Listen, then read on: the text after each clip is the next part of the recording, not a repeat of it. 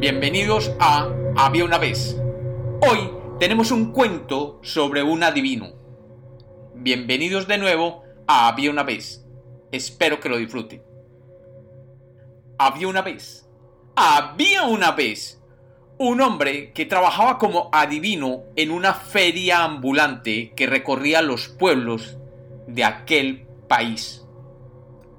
El hombre, vestido con una capa de colores, y un turbante que le hacía juego, se dedicaba a decirles el futuro a sus clientes. Realmente, su poder venía de la capacidad de observación, y cuando un cliente entraba en su pequeña carpa, el hombre recorría lentamente con sus ojos al cliente y notando pequeñas cosas podía acertar con algunos elementos que hacían pensar a su cliente que este hombre era capaz de leer el futuro y conocer el pasado. Su mayor orgullo era promocionarse como el hombre que todo lo sabe. Y por años, miles de personas habían creído en él y su capacidad de predecir el futuro y conocer el pasado. Un día, la caravana de la feria llegó a un pueblo en las montañas, un pueblo perdido y polvoriento y allí se instalaron para recibir a los habitantes del pueblo. El adivino montó su carpa en el centro mismo de la feria, y colocando una mesa con dos sillas dentro de la carpa, se aprestó a recibir a los incautos que iban por sus consejos de adivino. El ambiente sombrío y misterioso le daba a su acto de adivinamiento un mayor encanto, y su inigualable verbo lo hacía más llamativo ante los ojos de aquellos que dejaban alguna moneda para oír sus lecturas del futuro. Durante aquel día, la fila de personas frente a su carpa iba creciendo, y todas salían repitiendo que aquel adivino realmente estaba bendecido, porque era capaz de ver el futuro de cada persona y saber su pasado. Al finalizar la noche, entró una mujer joven y bella, tan bella que podía quitarle el aliento a cualquiera que la mirara. Era la más bella mujer que hombre alguno pudiera conocer. El adivino se sentó frente a ella prendado por la belleza de aquella mujer, y el amor comenzó a revelarse frente a él. No podía dejar de mirarla.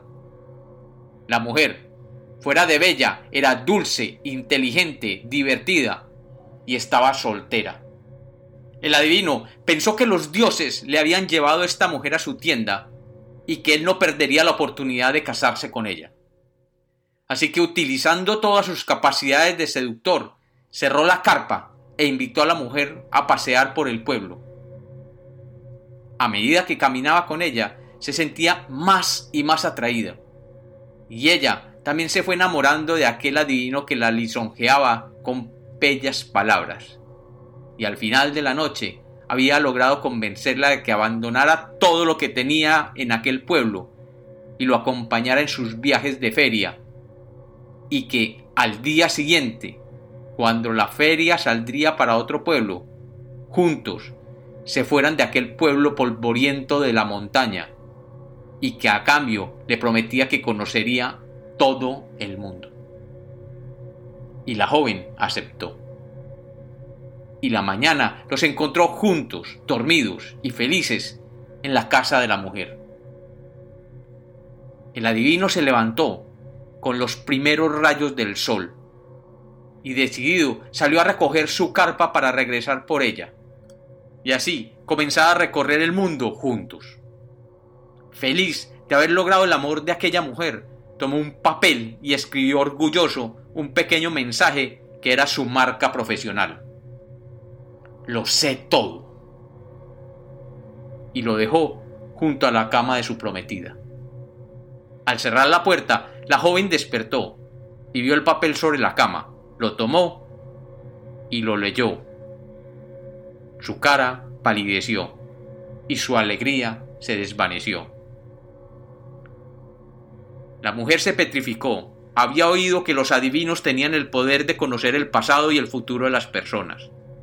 Pero esta nota le revelaba que aquel hombre, que acababa de conocer había adivinado su pasado, un pasado que ella quería olvidar, un pasado que ningún hombre podría aceptar, y que la había llevado a ser rechazada por todos los hombres que había conocido anteriormente, por lo cual se había ocultado en aquel pueblo perdido de las montañas.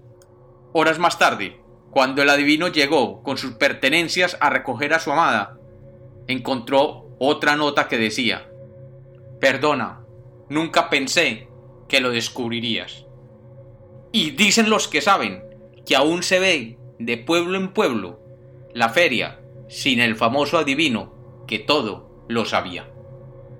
Y como los cuentos nacieron para ser contados, este es otro cuento de Había una vez.